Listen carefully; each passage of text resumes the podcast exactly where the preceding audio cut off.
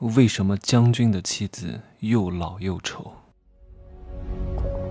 没有事实，没有真相，只有认知，而认知才是无限接近真相背后的真相的唯一路径。来，你觉得为什么将军的老婆又老又丑？你以为的将军的老婆应该是什么样？应该是貌美如花、肤白貌美？错。你没有搞清楚将军的老婆是怎么来的？难道是因为这个人当了将军再去找一个小美女吗？不是，他的老婆一定是跟他枪林弹雨走过来的。你要想当将军的老婆，你肯定得先嫁给中尉，然后跟在他身边，啊，一起打仗，过森林、过沙漠、过边境，在枪林弹雨当中。过上这种二十年风餐露宿的这种生活，你才是将军的夫人，所以怎么能好看？你告诉我，这个社会上有太多的人只想分享别人胜利的果实，看到别人哇，花费了十几年，受了很多苦，打下了江山，啊，成为了真正的富一代，就想过去跟他分钱，想跟他结婚，怎么可能啊？你凭什么呀？我真弄不懂了。就像很多人羡慕那个最近的这个奥运冠军。苏炳添，哎呀，世界冠军的老婆真好。可是他们两个初中就认识了呀。那个时候，苏炳添也只是一个体育生而已，他老婆是一个小美白、小学霸。他并不知道苏炳添以后一定能够成为奥运冠军的。而且，像体育生这种行当，想要去打比赛，你平时训练的再好，在赛场上都不见得一定能够拿到好成绩，因为有很多变量因素在里边的。一旦没有成名，一旦没有拿到冠军。丧失了这届奥运会的拿到冠军的资格，再过四年，年龄大了就很难拿到了。可是就算拿不到又能怎样呢？拿不到，他老婆依然会在做着之前在家里做的事情，照顾孩子啊，照顾双方父母，操持家务，这些事情他本来就在做，所以他配享受苏炳添发达之后的荣华富贵。可是你呢？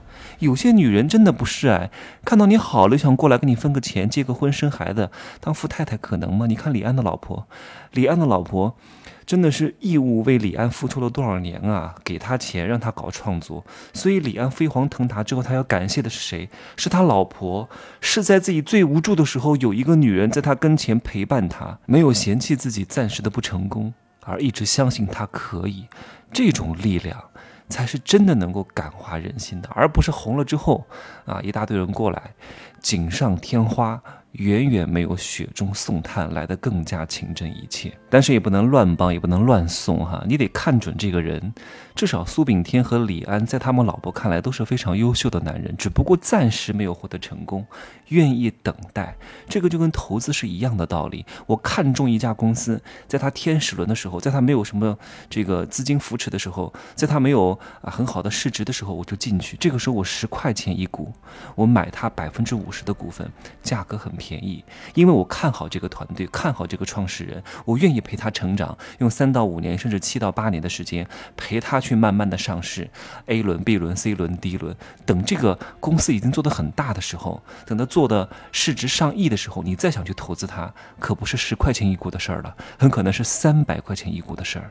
因为那个时候人家一切都很好了，你再想进去用很少的钱去跟别人分钱不可能，你必须要有同样的资金规模去跟他匹配。有一些小美白、小美女真的是电视剧看多了，总觉得霸道总裁会爱上自己，不可能的。凡是自己创业成功、年轻多金的，是不可能找一个只有长相的人，不可能的，因为你没有提供任何的价值。然后这些女人就会想：哎呀，那我就不找这个富一代了，我就去找富二代。你要找了富二代，我告诉你，富二代没有什么现金流的，他自己没有创业能力，钱都是家里的，你进去也只是吃好喝好而已。你要等房产继承给你，我告诉你，你等到五六十岁，因为通常富二代的爸爸妈妈活的时间都比较长，可能活个八九十岁。等他们死了，你都多大了？你都五六十岁了，这个时候你拿到那些房子，拿到那些钱。和你年轻的时候得到这些财产的感觉是完全不一样的。你为了获得这些财产遗产，你得忍受二三十年的这种忍辱吞声，这种逆来顺受，这种顺从和听话。你这二三十年都很难做自己的。那最优解是什么？就是找到这些富一代，这些真正的霸道总裁，在没有成为霸道总裁之前，跟他们在一起生孩子、结婚，迅速搞定是最好的。到哪去找呢？校园里边一定要上一个好的大学。上好的大学的目的是什么？不是去读书是有人脉圈层，因为好大学里面有大量的好家庭的子女，他们很大概率会成功，或者去大公司，哪怕你的职位不高，但是。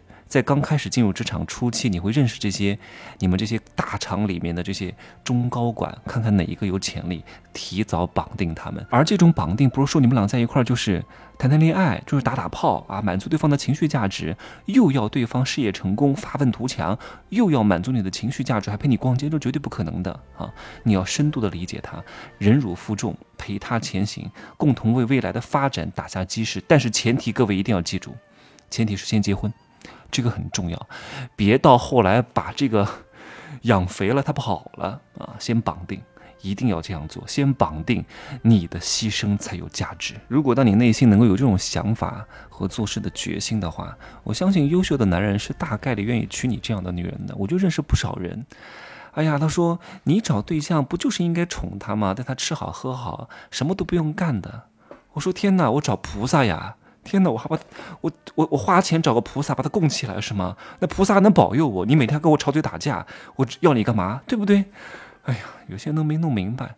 我看到很多大龄剩女哈，月薪也只能拿三到六 K，然后渴望找一个年薪三十六万以上的，可能吗？异想天开，摆正自己的位置是非常重要的。自知，好吧。我昨天讲了一个新课，未来三到五年的形态和机遇啊，就是一个单课，也就二十分钟的时间。最重要的就是啊，看天且自知。你能够把自己和天的位置摆正确了，未来的发展一定是你的。没有听的自己去听一听哈。不在这个平台上放，因为肯定是审核通过不了的，好吧？今儿呢就说这么多，可以加我的微信，真奇学长的拼手字母加一二三零，备注喜马拉雅，通过概率更高。再见。